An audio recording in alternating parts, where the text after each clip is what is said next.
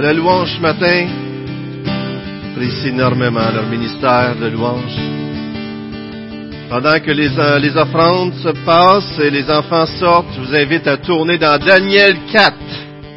Nous continuons notre série dans Daniel 4. Je vous invite à tourner avec moi.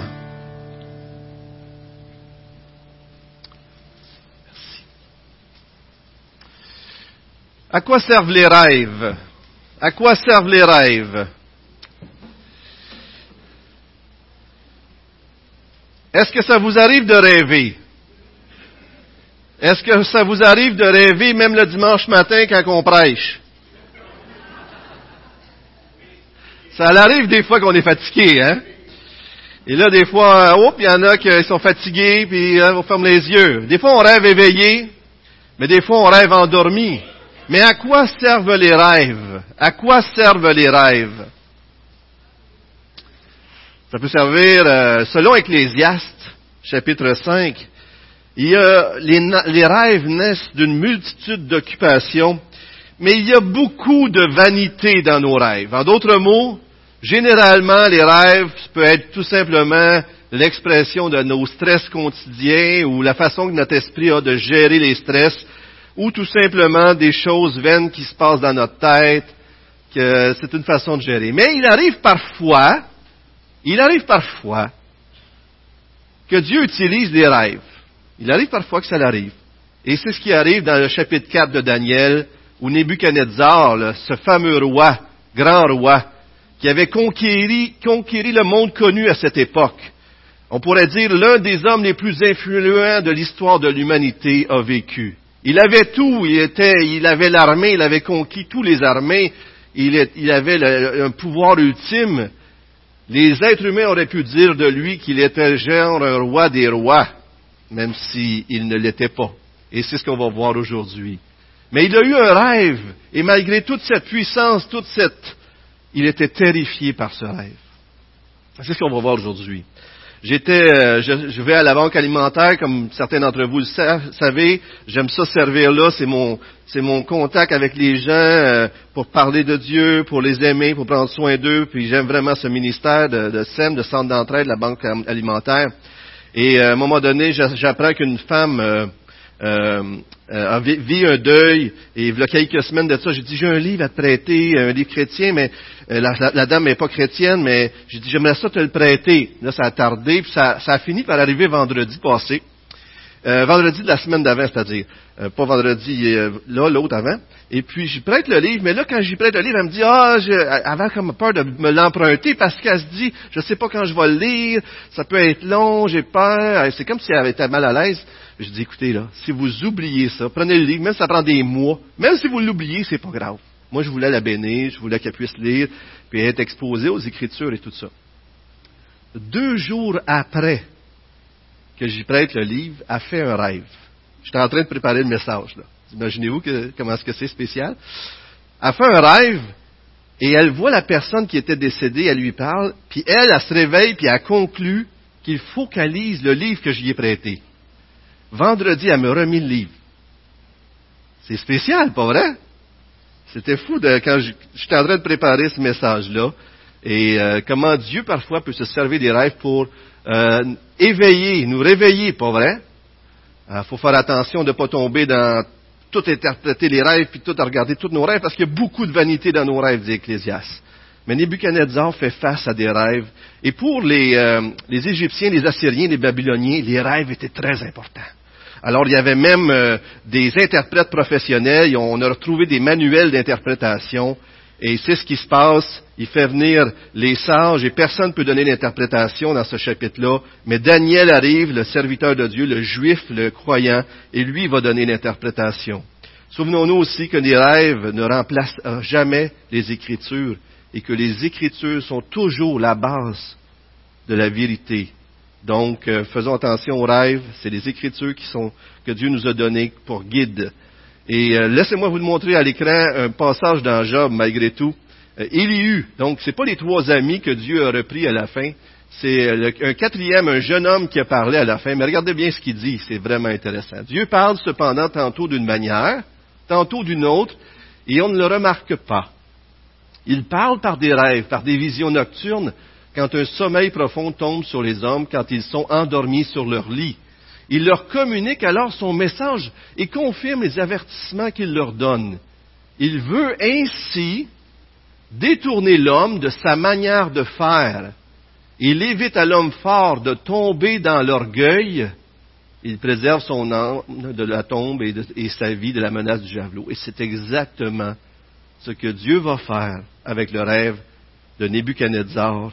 Il va lui montrer qu'il est peut-être roi, mais c'est parce que Dieu le veut, qu'il y a un roi au-dessus de tous les rois, et que Nebuchadnezzar lui-même devrait le reconnaître et s'humilier et ne pas être orgueilleux. Mais aujourd'hui, on va voir que l'orgueil, c'est vraiment un cancer spirituel et que Dieu nous appelle à revêtir l'humilité.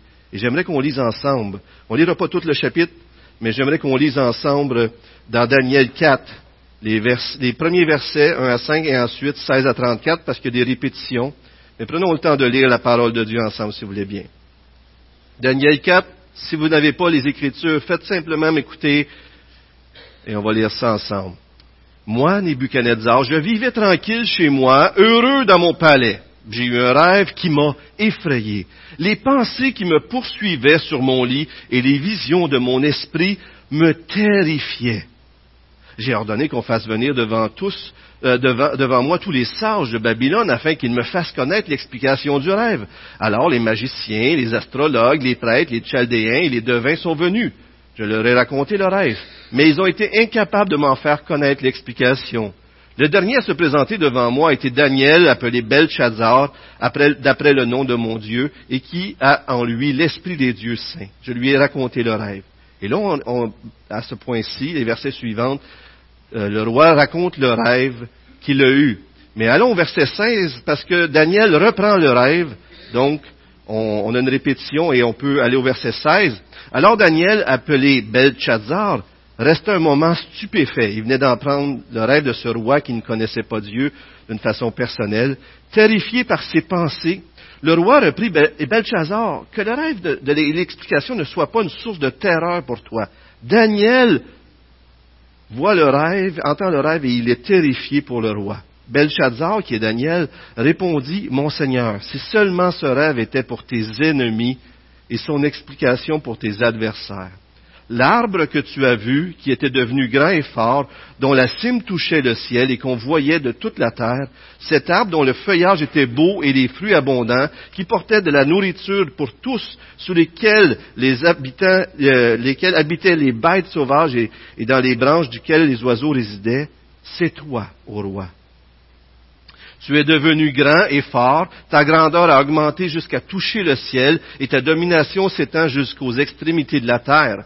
Le roi a vu un veilleur, un saint descendre du ciel et dire, abattez l'arbre et détruisez-le, mais laissez en terre le tronc avec ses racines et attachez-le avec des chaînes en fer et en bronze au milieu de l'herbe des champs, qu'il soit trempé par la rosée du ciel et qu'il ait, sa, euh, nourriture avec les bêtes sauvages jusqu'à ce que sept ans soient passés sur lui.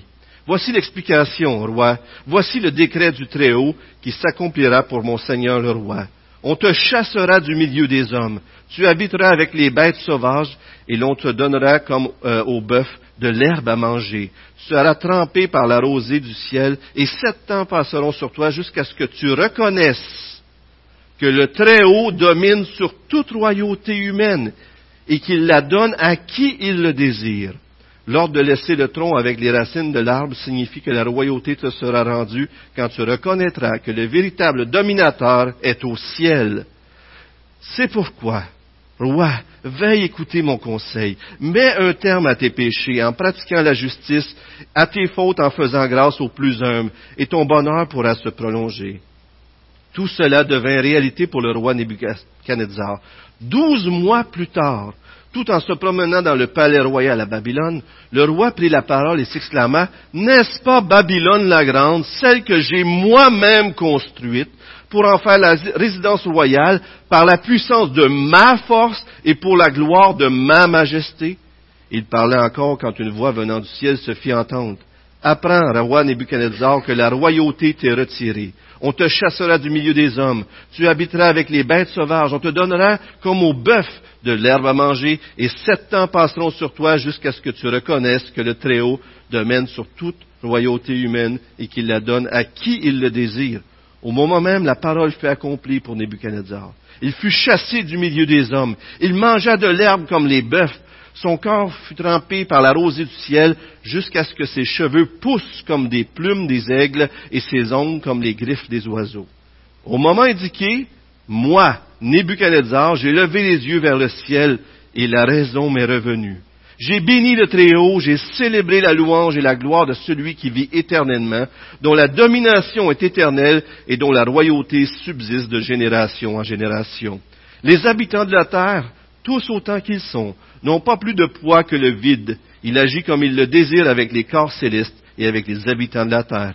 Il n'y a personne qui puisse lui résister et lui dire, que fais-tu? À ce moment-là, la raison m'est revenue. La gloire de mon royaume, ma majesté et ma splendeur m'ont été rendues. Mes conseillers et mes hauts fonctionnaires m'ont réclamé. J'ai j'ai été rétabli dans mes fonctions royales et ma puissance n'a fait que grandir. Maintenant, moi, Nebuchadnezzar, je célèbre la louange, la grandeur et la gloire du roi du ciel. Tous ses actes sont vrais, ses voix sont justes et il peut abaisser ceux qui marchent dans l'orgueil. Amen. Quelle parole extraordinaire de Dieu, vous trouvez pas? Je m'excuse, c'était long peut-être, j'espère que vous avez pu garder l'attention, mais quel passage. Faut se rappeler, euh, on peut peut-être mettre à l'écran les trois points qu'on va regarder rapidement aujourd'hui. On va voir que c'est par bonté et fidélité que Dieu nous revêt d'humilité. On va voir premièrement l'invitation à l'humilité de Nebuchadnezzar. On va voir comment il a vécu l'expérimentation de l'humilité et comment le, comment être humilié nous libère, la libération qu'apporte l'humilité. Et vous savez, euh, pour que ce, ce, texte nous parle ce matin, on doit réaliser que nous-mêmes, on est orgueilleux. Est-ce qu'il y en a qui croient qu'ils sont pas orgueilleux ce matin? Je vous ferai pas lever la main, j'aurai le goût, là, mais. Vous savez que de dire que je ne suis pas orgueilleux, c'est mal commencé. On est-tu d'accord là-dessus? OK?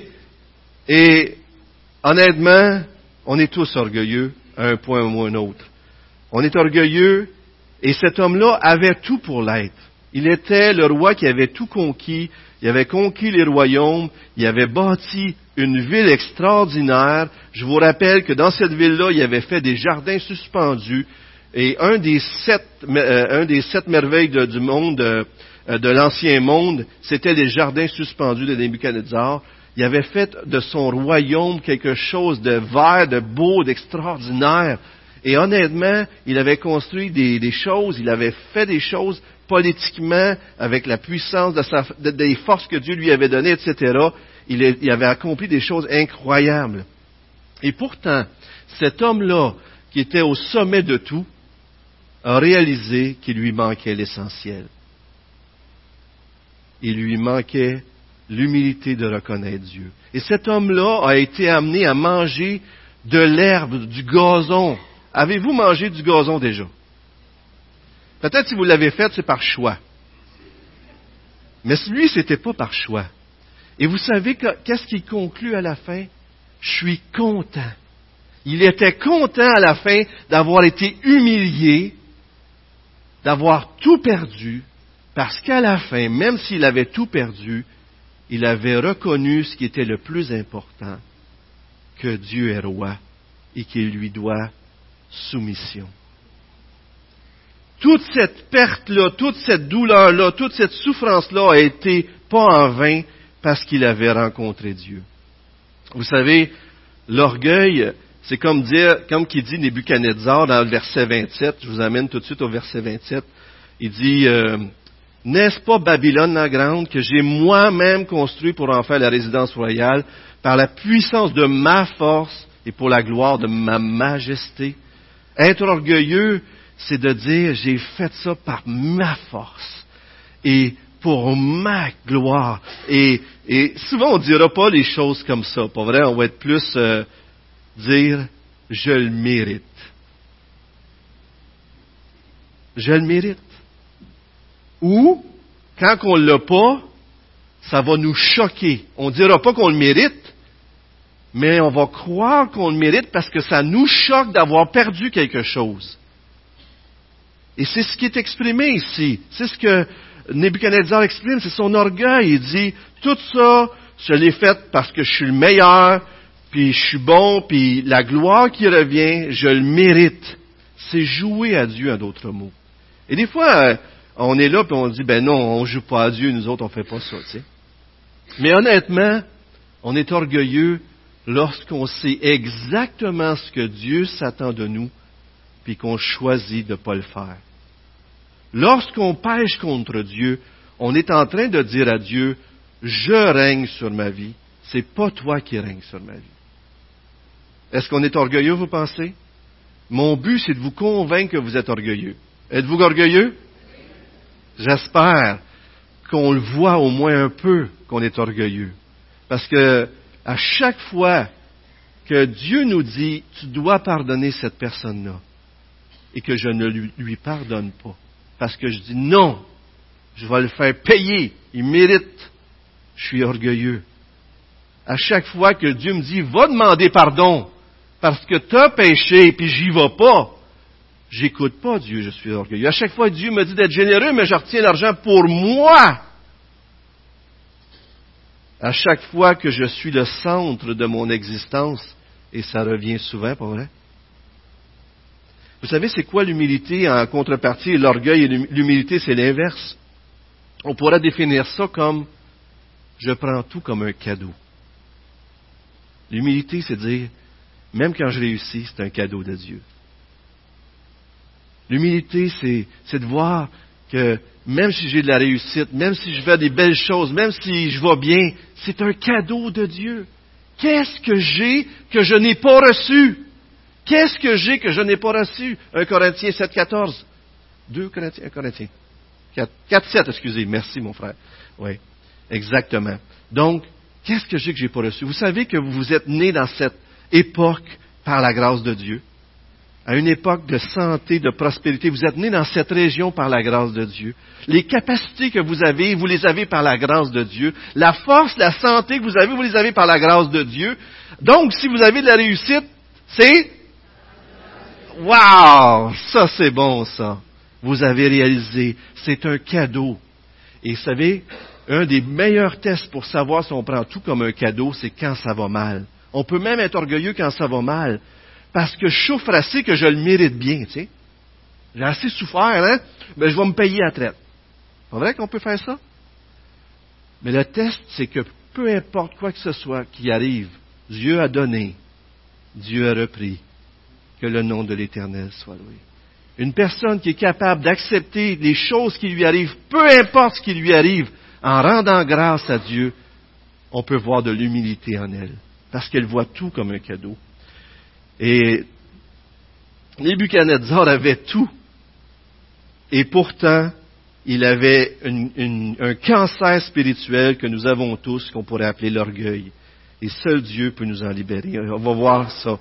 Et euh, il faut venir Daniel qui a l'esprit des saints. C'est une façon païenne de dire, ben Daniel, nous autres on dirait Daniel est rempli du Saint-Esprit. Et ça revient comme une expression parce que les autres, ils croyaient en plusieurs dieux, fait qu'il y a l'esprit des saints. Mais c'est comme s'il disait que Daniel avait un, accès spécial aux choses du ciel.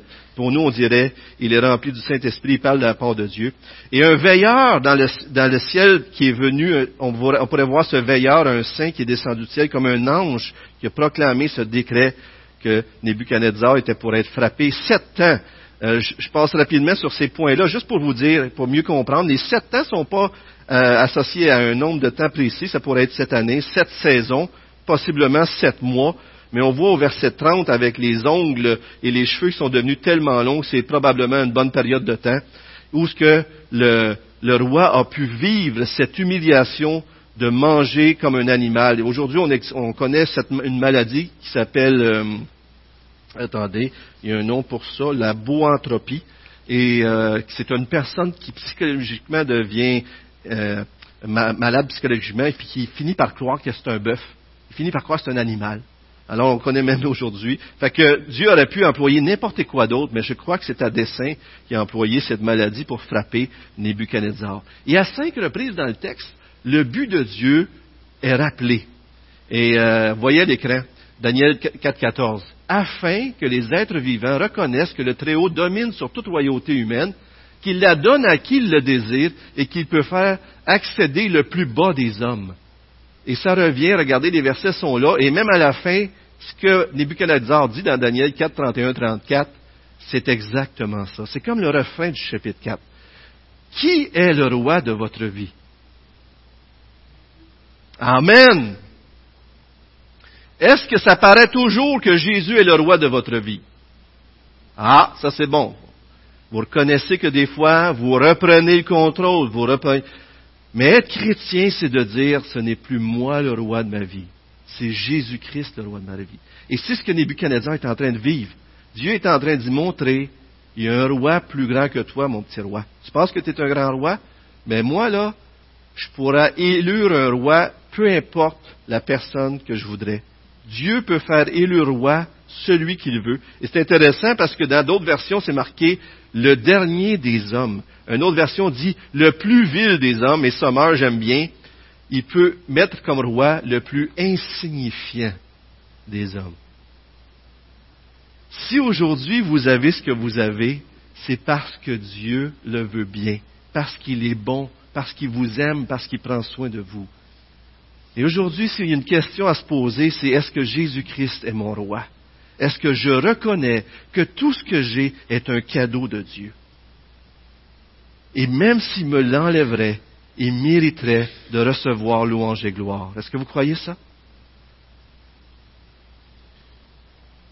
L'attitude de Daniel est tellement contraire. Il voit ce qui s'en vient comme jugement sur Nebuchadnezzar. Il a peur pour lui. Et là, il cherche à le bien du roi. Il dit que ce soit pas pour toi, mais pour quelqu'un d'autre. Il dit, repens-toi, repens-toi reconnais que tu as péché et humilie-toi devant Dieu, donne-lui gloire. Il dit, euh, c'est très intéressant, le verset 24 fait le lien avec les démunis.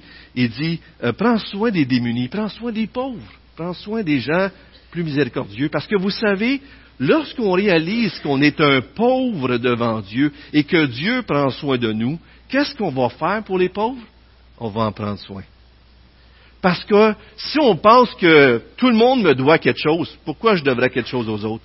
Mais si je réalise que je dois tout à Dieu et je suis pauvre et indigne devant Dieu, lorsque je vais voir un pauvre, une personne dans le besoin, je vais vouloir faire ce que Dieu fait pour moi. Pas vrai? Dieu m'a tellement béni que je veux prendre soin des autres. C'est tellement beau de voir cette petite finesse-là dans le texte. Dieu utilise donc l'humiliation pour nous ramener à la raison. Dieu utilise l'humiliation pour nous ramener à la raison et aussi souvent des messagers. Est-ce que Dieu vous a déjà envoyé un Daniel pour vous rappeler le plan de Dieu pour vous? Pas vrai que Dieu nous envoie des Daniels? Dieu a tellement besoin, on a tellement besoin de passer par ces choses-là. Euh, les disciples montre aussi qu'il était orgueilleux. Il pensait tellement, il voulait savoir qui avait la meilleure place dans le royaume de Jésus. Et Jésus venait juste de leur dire, je m'en vais me faire crucifier sur une croix. Et là, eux autres, ils disent, mais c'est qui le plus grand?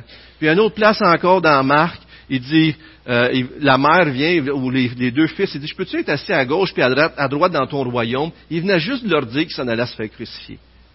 Pas juste une fois, à plus d'une reprise.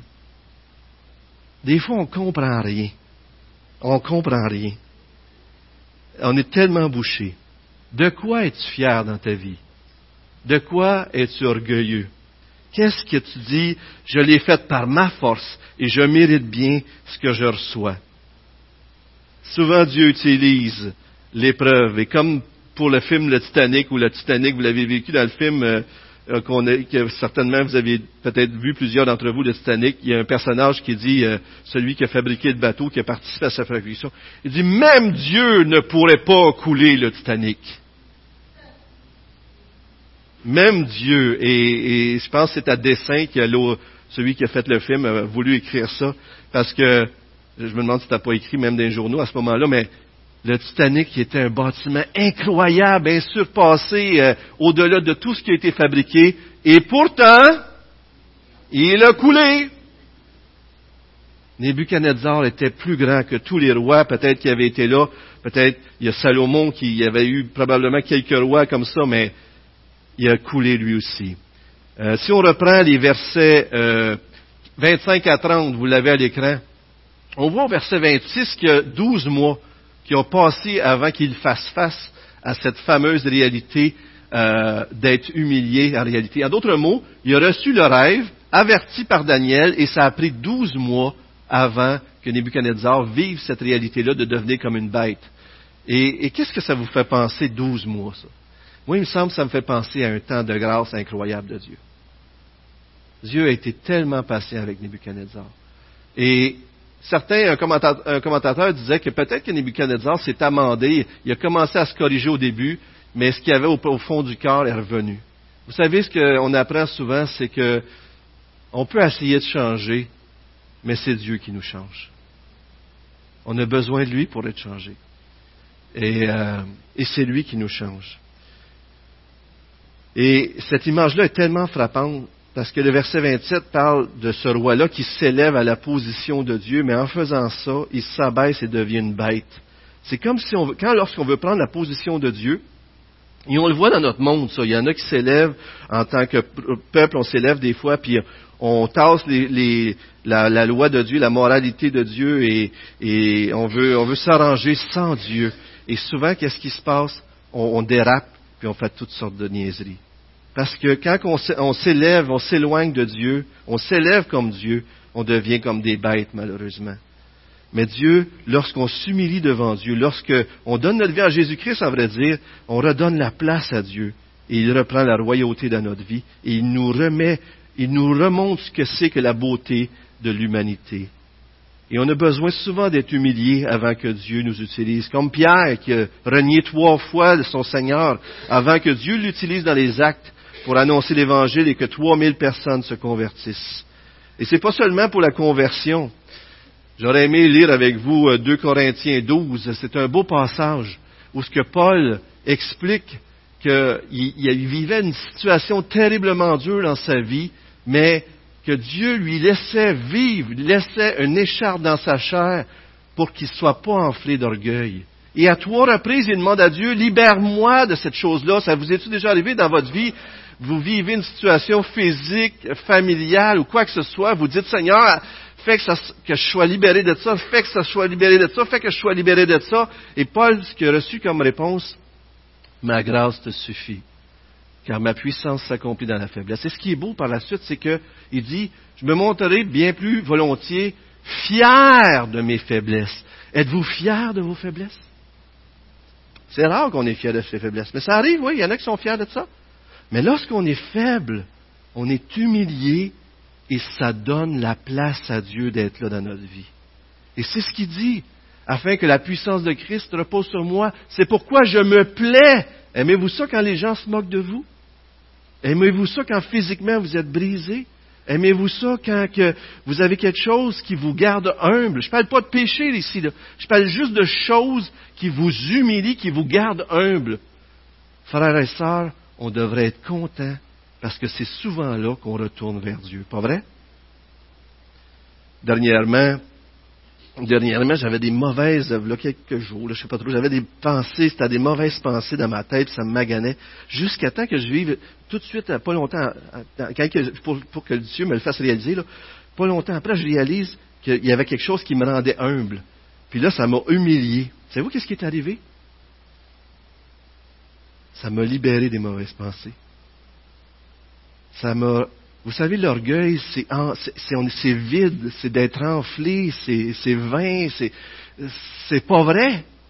Mais l'humilité nous ramène à la réalité, à voir les choses selon la bonne perspective, à reconnaître à Dieu sa place et à lui dire j'ai besoin de toi. Si vous êtes humilié ici ce matin, physiquement, par votre santé, par des problèmes, Regardez à Dieu. Qu'est-ce qu'il veut vous apprendre? À quoi il veut vous enseigner là-dedans? Et pourquoi pas remercier-le? Merci Seigneur, parce que tu me gardes dans l'humilité. Merci Seigneur, parce que tu me gardes dans l'humilité. Est-ce que, oui, ça fait mal, vous savez, le, souvent lorsqu'on est humilié, c'est comme si on meurt. C'est comme si on meurt nous-mêmes. Mais Christ prend vie. Et, et ça, c'est tellement grandiose, c'est tellement grandiose. L'épreuve est souvent l'instrument que Dieu utilise pour nous ramener à lui. Et c'est ce que Dieu fait avec Nebuchadnezzar. Le dernier point, c'est qu'il utilise l'épreuve pour libérer Nebuchadnezzar de son orgueil. À la fin, Nebuchadnezzar, c'est comme s'il dit, ça le fait tellement mal, mais en même temps, j'en suis tellement content parce qu'il m'a libéré du cancer de l'orgueil, le cancer spirituel de l'orgueil. Et ces dernières paroles sont pour louer Dieu, les versets 31 à 34, vous les avez à l'écran. Moi, Nebuchadnezzar, regardez ça, c'est beau. Maintenant, moi, Nebuchadnezzar, lui-même prend la parole, puis les dernières phrases qu'on a de lui dans la Bible, c'est pour louer Dieu. Et on doit réaliser comment Dieu, c'est un Dieu personnel. Il rentre dans nos vies et il agit pour qu'on puisse le reconnaître. Et la description qu'il fait de Dieu est magnifique. Il peut abaisser les orgueilleux, c'est le très haut, etc.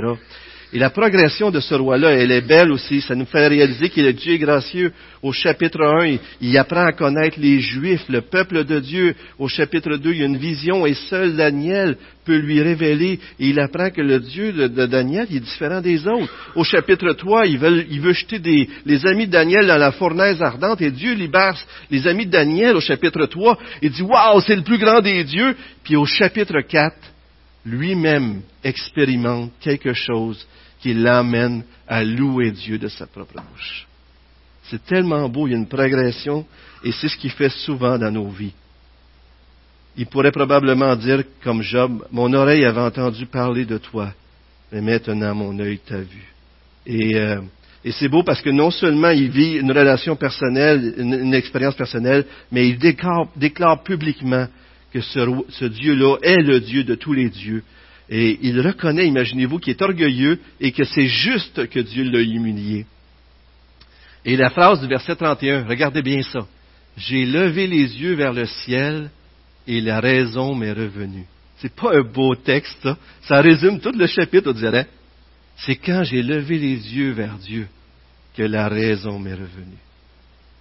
Si on a les yeux sur notre nombril, notre monde est éphémère et tout est mélangé, tout n'est pas clair. Mais lorsqu'on lève les yeux vers Dieu, la raison nous revient.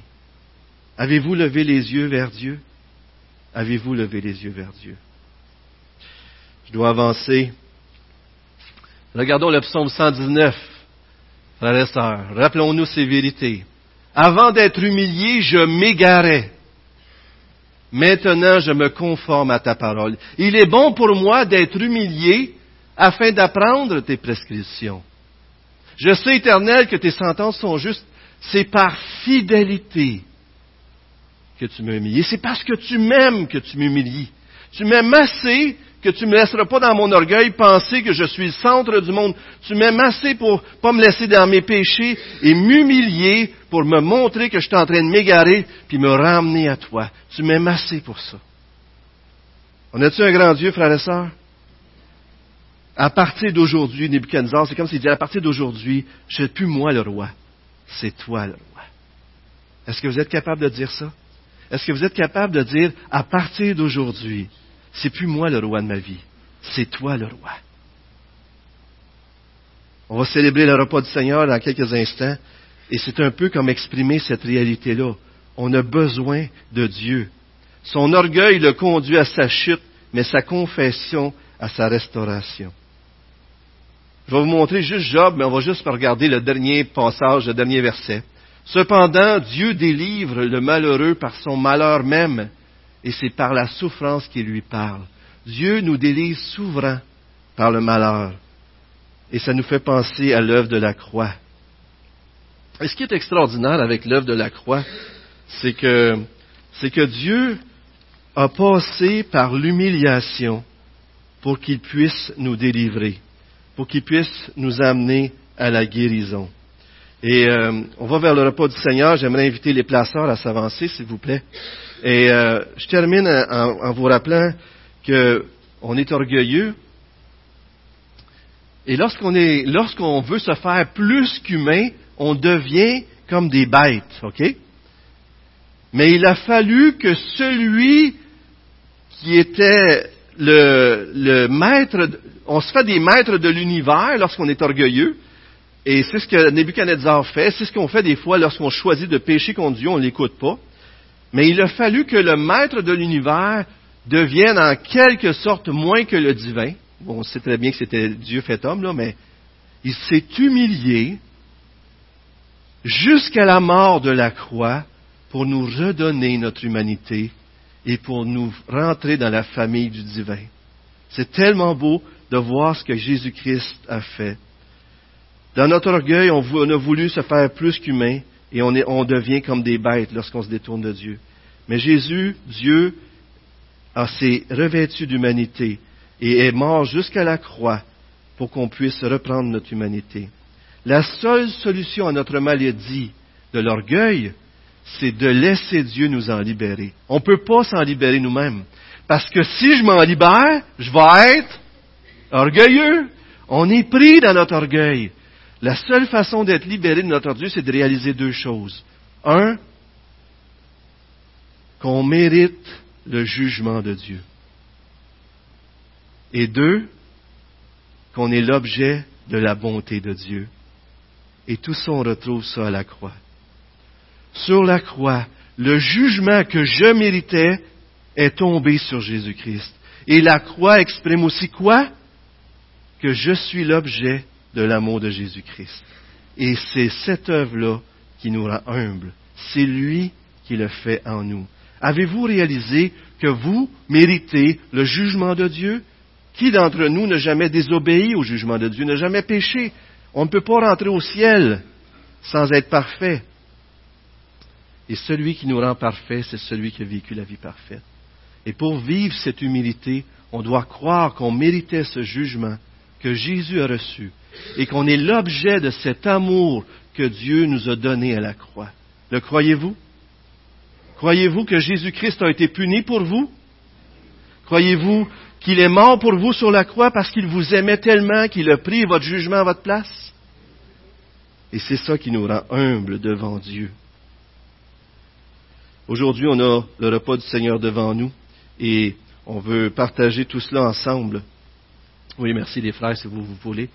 Je vous invite déjà à partir, messieurs, et à distribuer le pain. Et on veut réaliser que sur la croix, Jésus-Christ nous a libérés de notre orgueil, de notre vanité. je vous invite à prendre quelques temps pour réfléchir.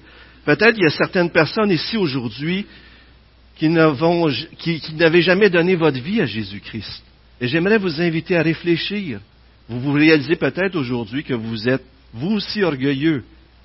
Mais avez-vous compris, réalisé que le seul moyen d'être libéré de votre orgueil et du jugement de Dieu, c'est de croire que Jésus a été puni à votre place?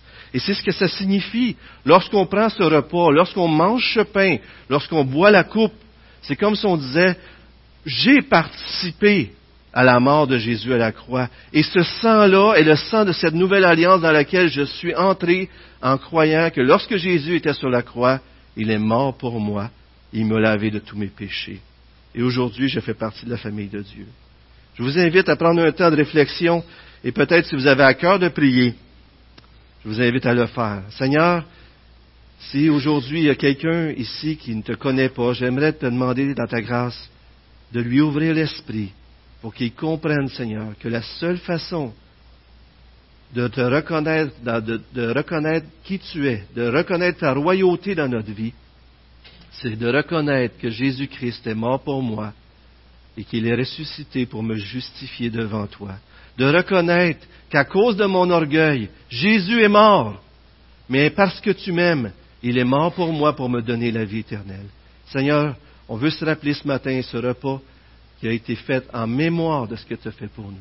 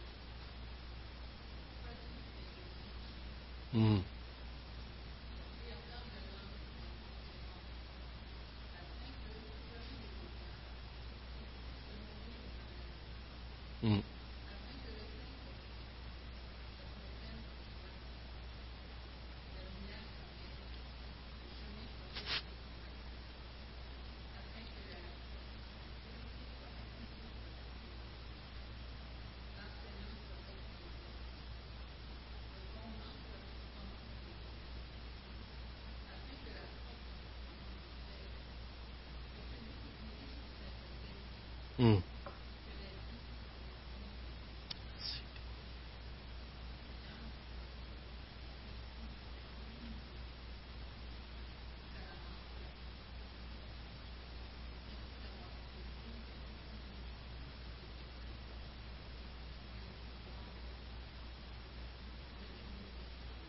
Ouais, c'est.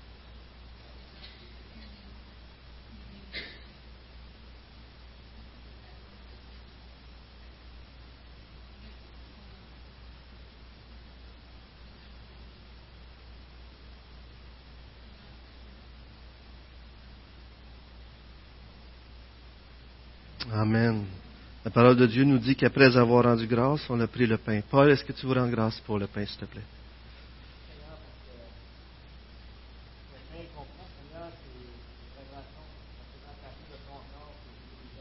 Mhm, mhm.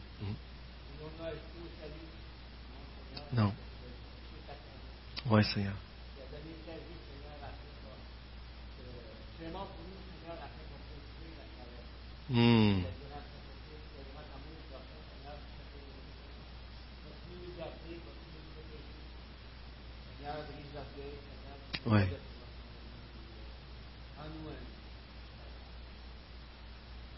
Amen. En souvenir de ce qu'il a fait pour nous, prenons ce pain. Il représente qu'il a été brisé, comme Paul l'a si bien dit, pour nous, pour nos péchés. Pendant que les coupes sont distribuées, je vais vous inviter à continuer dans la prière. Vous avez un- une citation, un verset. Je vous invite à le faire, s'il vous plaît. Édifions-nous dans ces quelques minutes qui nous restent.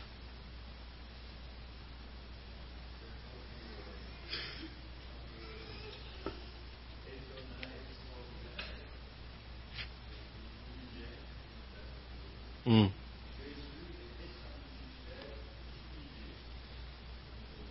Hmm.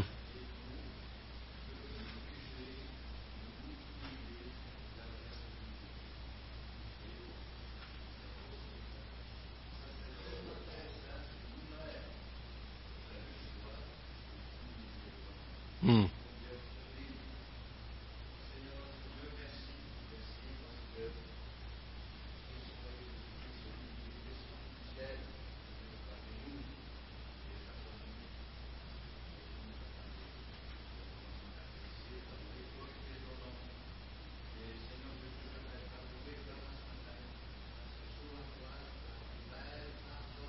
Oui, Seigneur.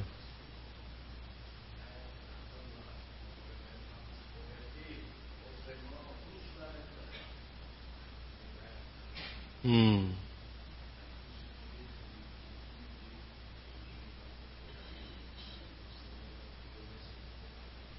Oui, Seigneur. Amen.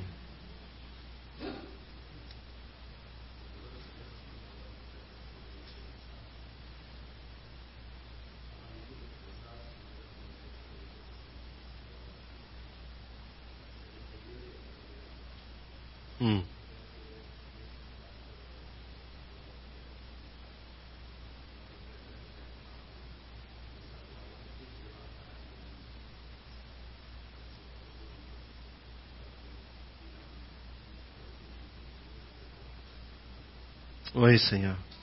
Amen. Amen.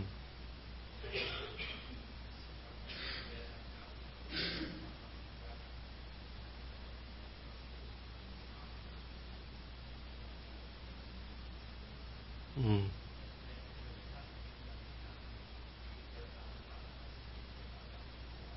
Ouais.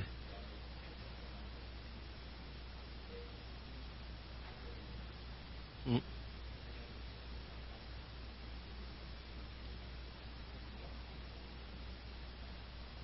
Mm.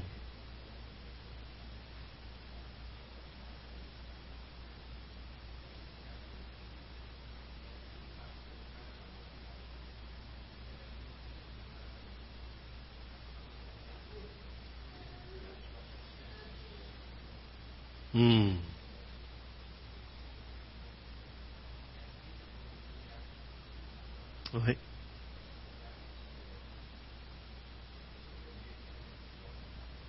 Mm.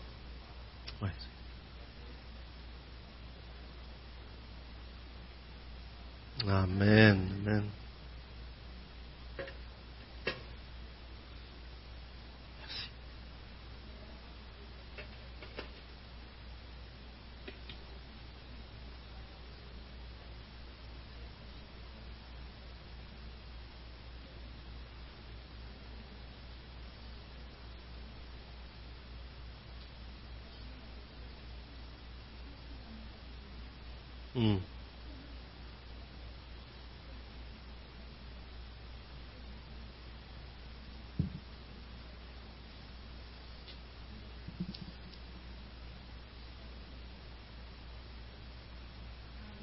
Amen.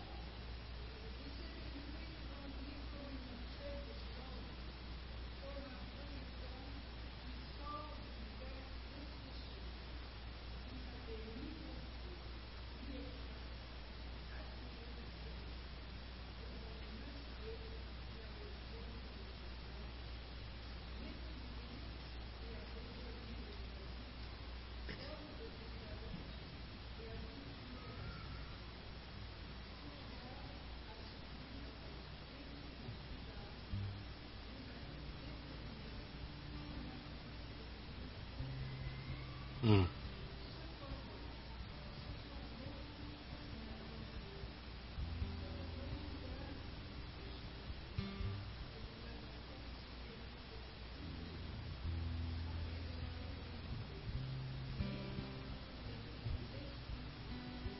嗯。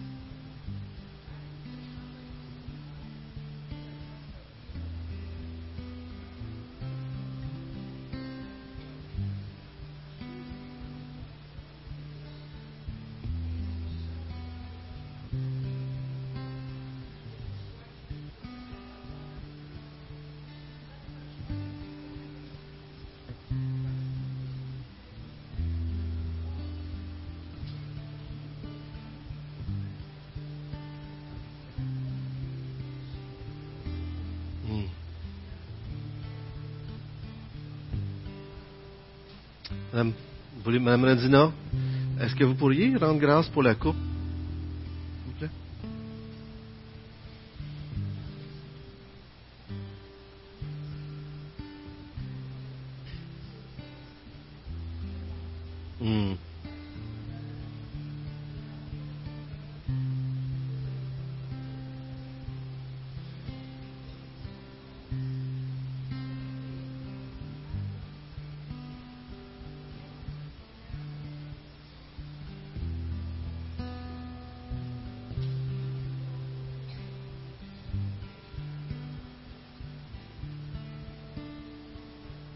Oui, Seigneur.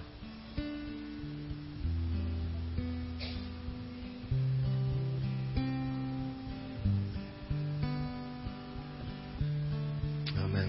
Prenons cette coupe en souvenir de ce qu'il a fait pour nous, comme il a été si bien dit, et en attendant son retour. En souvenir. Amen. Pendant que les frères ramassent les coupes, j'aimerais vous inviter à vous lever. Notre invité est arrivé qui va nous présenter la, en partie tantôt le, euh, euh, ce qui va être présenté cet après-midi. Mais terminons avec un chant pour clore le repas du Seigneur. Et tout de suite après, je vais, je vais demander à notre invité de venir nous présenter ce qu'elle va nous apporter cet après-midi. Merci. Levons-nous ensemble, frères et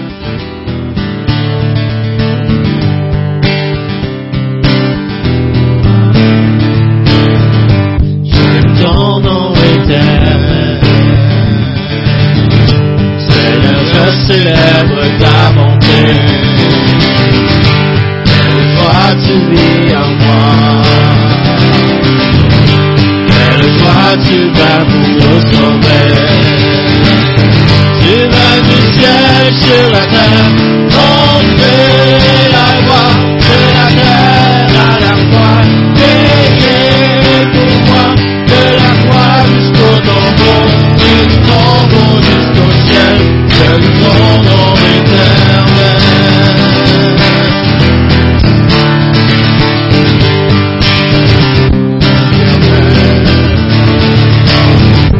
Seigneur, je célèbre ta bonté. Quelle joie tu vis en moi. Quelle joie tu vas nous sauver. Tu vas du ciel sur la terre,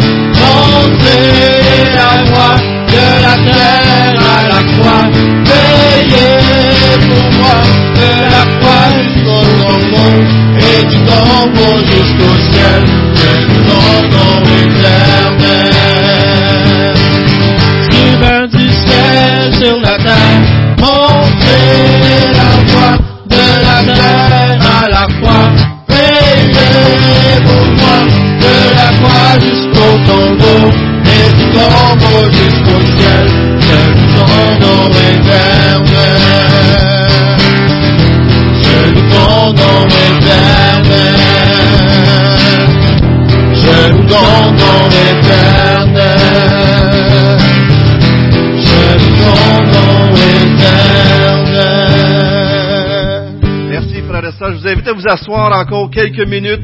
Tu peux monter, ma sœur. Notre sœur est une euh, avocate chrétienne. Elle a travaillé avec nos associations, le responsable de notre association québécoise et canadienne.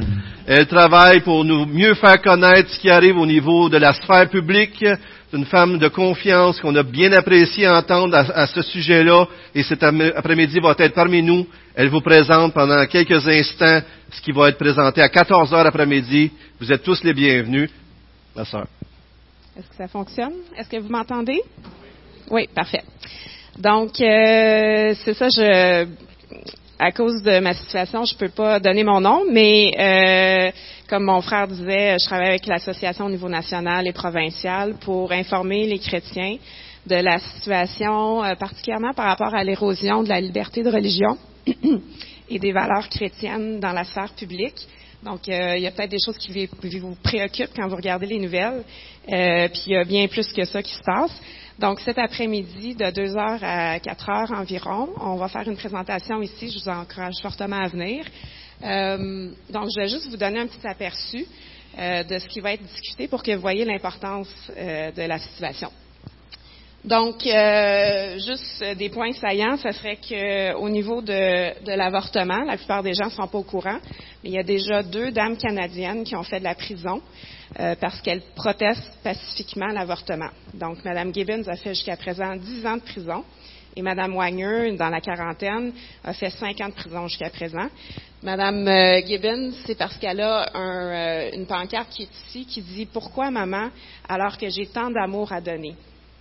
Elle a juste cette pancarte-là devant la clinique d'avortement et ça lui a valu 10 ans de prison jusqu'à présent. Madame Gibbons, dans son cas, elle rentre dans les euh, cliniques d'avortement avec une rose à la main, puis elle encourage les femmes qui sont en ligne pour se faire avorter à considérer des options qui appuient la vie. Et pour ça, cinq ans d'emprisonnement jusqu'à présent. Prochaine étape. Au niveau de l'éducation de la famille et de la sexualité, euh, vous êtes peut-être au courant si vous avez des enfants, le ministère de l'Éducation du Québec a mis en œuvre de façon obligatoire un nouveau curriculum d'éducation à la sexualité depuis l'automne dernier, qui est en vigueur pour toutes les écoles publiques et chrétiennes. Puis, euh, c'est à forte saveur euh, sexualité LGBTQ. LGBTQ voulant dire homosexuel, lesbien, étrangère, etc. Euh, donc, juste pour vous donner un petit aperçu, on enseigne toutes les parties sexuelles en maternelle. Et en sixième année, on enseigne, à signaler, on enseigne aux enfants à signaler les parents et autres qui vont à l'encontre de mes croyances comme enfant sur mon orientation sexuelle, entre autres. Donc là, on parle de la garde des enfants qui est en jeu pour les parents. Euh, il y aurait beaucoup d'autres choses à dire, mais juste pour vous donner un, aperçu. Ensuite, il y a deux lois de l'Ontario que la plupart des gens ne connaissent pas. Puis si ça commence dans une province, ça se répand ailleurs. Donc, euh, la loi sur l'égalité de toutes les familles, ça permet à quatre personnes, quatre adultes qui n'ont aucun lien qu'ils soient ensemble, de faire un contrat pour qu'une cinquième personne porte un enfant. Et euh, les quatre personnes en question qui n'ont aucun lien ensemble, on la garde et peuvent se passer l'enfant tout au long de son enfance et de son adolescence. Vous pouvez imaginer la crise identitaire de ces enfants-là et les abus que ça peut comporter. Euh, c'est en vigueur présentement. Euh, L'autre loi de l'Ontario, c'est encore sur la garde. Donc, la garde des enfants peut être enlevée aux parents adoptifs, aux familles d'accueil, s'ils vont à l'encontre de l'idéologie LGBTQ, et même pour les parents biologiques qui s'opposent aux croyances de l'enfant, parce que maintenant, c'est les croyances de l'enfant qui sont le point, de, le, point central.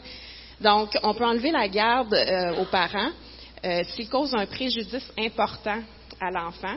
Puis, dans les critères pour le préjudice important, on a ajouté l'orientation sexuelle. Prochaine étape. Euh, ensuite, on a euh, une jeune fille de 14 ans, Colombie-Britannique, euh, qui voulait devenir un garçon, donc elle commençait avec des shots de testostérone avant de se faire ôter les seins, de se faire créer un pénis, etc., etc., euh, qui, euh, son père ne voulait pas, parce qu'elle a 14 ans. Le tribunal a déclaré qu'il n'y a pas besoin de consentement parental pour que la jeune fille puisse aller de l'avant. Donc là, c'est en train d'avoir lieu présentement. En fait, c'est probablement fini à ce point-ci, la testostérone. Et euh, non seulement ça, mais le père a été euh, déclaré coupable de violence familiale en vertu de la loi sur la famille de la Colombie-Britannique parce qu'il a adressé sa fille comme étant une fille, parce que le tribunal avait ordonné qu'il l'adresse comme un garçon, comme en utilisant un pronom euh, masculin. Donc, il a été déclaré coupable de violence familiale. Et maintenant, il y a une interdiction totale de parler à qui que ce soit, en public ou en privé, à propos de sa fille rapport à une liste de médecins très spécifique. Donc ça, c'est en Colombie-Britannique, mais on s'entend que ça peut arriver ici très rapidement. Donc, euh, je ne vais pas aller dans tous les détails, mais on a l'école à la maison où est-ce qu'on a de plus en plus de restrictions au Québec. Vous en avez peut-être entendu parler. Euh, pour vous donner un avant-goût, en Suède, ils ont commencé le curriculum à saveur LGBTQ euh, du côté sexuel il y a 20 ans. Puis maintenant, l'école à la maison est interdite. Euh, donc, toutes les familles se sont réfugiées en Finlande, à part peut-être une. On a aussi, concernant la liberté de religion, le projet de loi dont vous avez peut-être entendu parler dans les nouvelles, où est-ce qu'on veut interdire le port de signes religieux euh, pour les fonctionnaires provinciaux qui sont en, autorité. Donc ça, c'est euh, en, en tout cas pour parler. Euh, puis dans le jugement de la Cour suprême, euh, dans l'affaire Trinity Western, euh, la diversité, qui n'est pas un droit garanti dans la charte, a eu préséance sur la liberté de religion, qui, elle, est un droit constitutionnel prévu dans la charte. Donc, vous voyez, où est-ce que ça s'en va de façon générale. On assiste à l'expulsion des professions. Donc, euh, il n'y a plus de commissaires au mariage chrétien au Manitoba et en Saskatchewan depuis le milieu des années 2000 parce qu'ils ont refusé de marier euh, des homosexuels et donc ils ont tous été soit congédiés ou euh, ont dû démissionner. On observe la même tendance qui se profile à l'horizon pour les avocats de l'Ontario puis les médecins de l'Ontario. Euh, pour les avocats, il y a une nouvelle exigence qui fait en sorte qu'il faut promouvoir, pas seulement respecter, mais promouvoir l'égalité et la diversité, mais avec un sens très particulier, avec euh, des mesures disciplinaires qui s'en viennent pour les, avocats qui ne se conforment pas à cette exigence. Euh, si la situation ne change pas, évidemment. Pour les médecins de l'Ontario, il y a le renvoi obligatoire à l'euthanasie. Donc, les médecins, malgré leur conscience, doivent renvoyer les patients à l'euthanasie euh, au besoin. Ben, au besoin, en tout cas. pas un besoin, là, mais on se comprend. Euh, puis la Cour d'appel de l'Ontario a décidé que c'était effectivement correct, donc les médecins devaient le faire malgré leur conscience. Je vais passer à la prochaine acétate. Donc, il y a beaucoup de mouvements qui érodent la liberté de religion et les valeurs chrétiennes. Euh, on peut penser à l'islam, etc., euh, etc., mais disons, le mouvement LGBTQ, c'est celui qui est le plus proéminent présentement de mon analyse au Canada. Et euh, juste pour dire, c'est pas qu'on est contre les personnes homosexuelles, on, on, prie pour leur salut, on a tous besoin de réformation, chacun euh, devant Dieu, mais c'est vraiment l'idéologie qui est poussée et véhiculée euh, dont on parle ici. Donc en 88, il y a eu un War Conference, donc une conférence de guerre. C'était leur terminologie, où est-ce que 200 activistes homosexuels se sont rencontrés et ont établi leur plan de conquête euh, et j'ai trouvé le document sur Internet qui est disponible, puis on va en avoir des copies cet après-midi. Le plan de conquête euh, consistait à faire des campagnes médiatiques pour changer l'opinion publique, euh, un réseau, avoir une conférence annuelle, puis une journée pour se déclarer ouvertement homosexuel. Je vais passer celle-là. Donc, euh, ils sont très sérieux dans leur plan de conquête. À chaque année, ils font euh, une carte pour voir où est-ce qu'ils sont rendus dans leur progrès. Euh, donc, ça, c'est la carte de 2019. Rouge, ça va pas très bien pour eux. Puis bleu foncé, ça va très bien. Il y aura d'autres choses à dire, mais ça vous donne une idée de où est-ce qu'on est rendu. donc ça, c'est le côté information. Il va y avoir d'autres informations, évidemment, cet après-midi. La deuxième moitié, c'est qu'est-ce qu'on peut faire comme chrétien vis-à-vis de la situation, parce que clairement, ça va pas très bien, on s'entend. Euh, mais il y, a, des choses qu'on peut faire comme individu, comme Église. Puis euh, c'est de ça dont on va parler cet après-midi. Donc il y a plusieurs possibilités, mais surtout à la lumière des élections fédérales qui s'en viennent en octobre. Ça, c'est une opportunité très pratique où est-ce qu'on peut faire une différence euh, pour appuyer soit des partis ou des candidats qui sont plus alignés avec les valeurs chrétiennes ou moins. Donc, on va parler de qu'est-ce qu'on peut faire comme individu par rapport à ça. Et je veux juste dire, euh, les présentations, je les fais pas dans toutes les églises du Québec. Je les fais dans six églises parce que c'est des circonscriptions clés. Saint-Hyacinthe, c'est vraiment important ce qui va se passer aux élections. Ce qui se passe aux élections à Saint-Hyacinthe a un impact sur tout le Québec et tout le Canada. Donc, je veux juste que vous sachiez à quel point c'est important et euh, que notre, notre, participation est importante. Donc, euh, je vous invite à venir cet après-midi à deux heures. Euh, pas parce que c'est moi qui présente, euh, je vous garantis que c'était moi, je serais pas ici, mais parce que c'est des choses vraiment essentielles et pour l'Église et pour la société, pour euh, ce qui s'en vient. Donc, je vous encourage vraiment, si vous avez des choses qui sont non essentielles, de peut-être mettre ça de côté pour faire une priorité de venir dans la mesure du possible. Merci beaucoup. Merci beaucoup, ma soeur. Merci. Des fois, on ne sait pas ce qui se passe des fois. On vous invite à être là. Vous savez qu'on ne veut pas rentrer dans la politique, mélanger l'État et l'Église, mais en même temps, il y a des valeurs réelles qui sont en train d'être remises en question au niveau du christianisme. On veut juste être bien informé, que vous soyez bien informés. Merci d'avoir été parmi nous. Si vous pouvez être là à 14 heures, vous êtes les bienvenus. On est supposé avoir du café et il y a du pain en bas. Alors, euh, le café, c'est à 14 heures. Le pain, c'est tout de suite. Bonne, bonne semaine, frères et sœurs.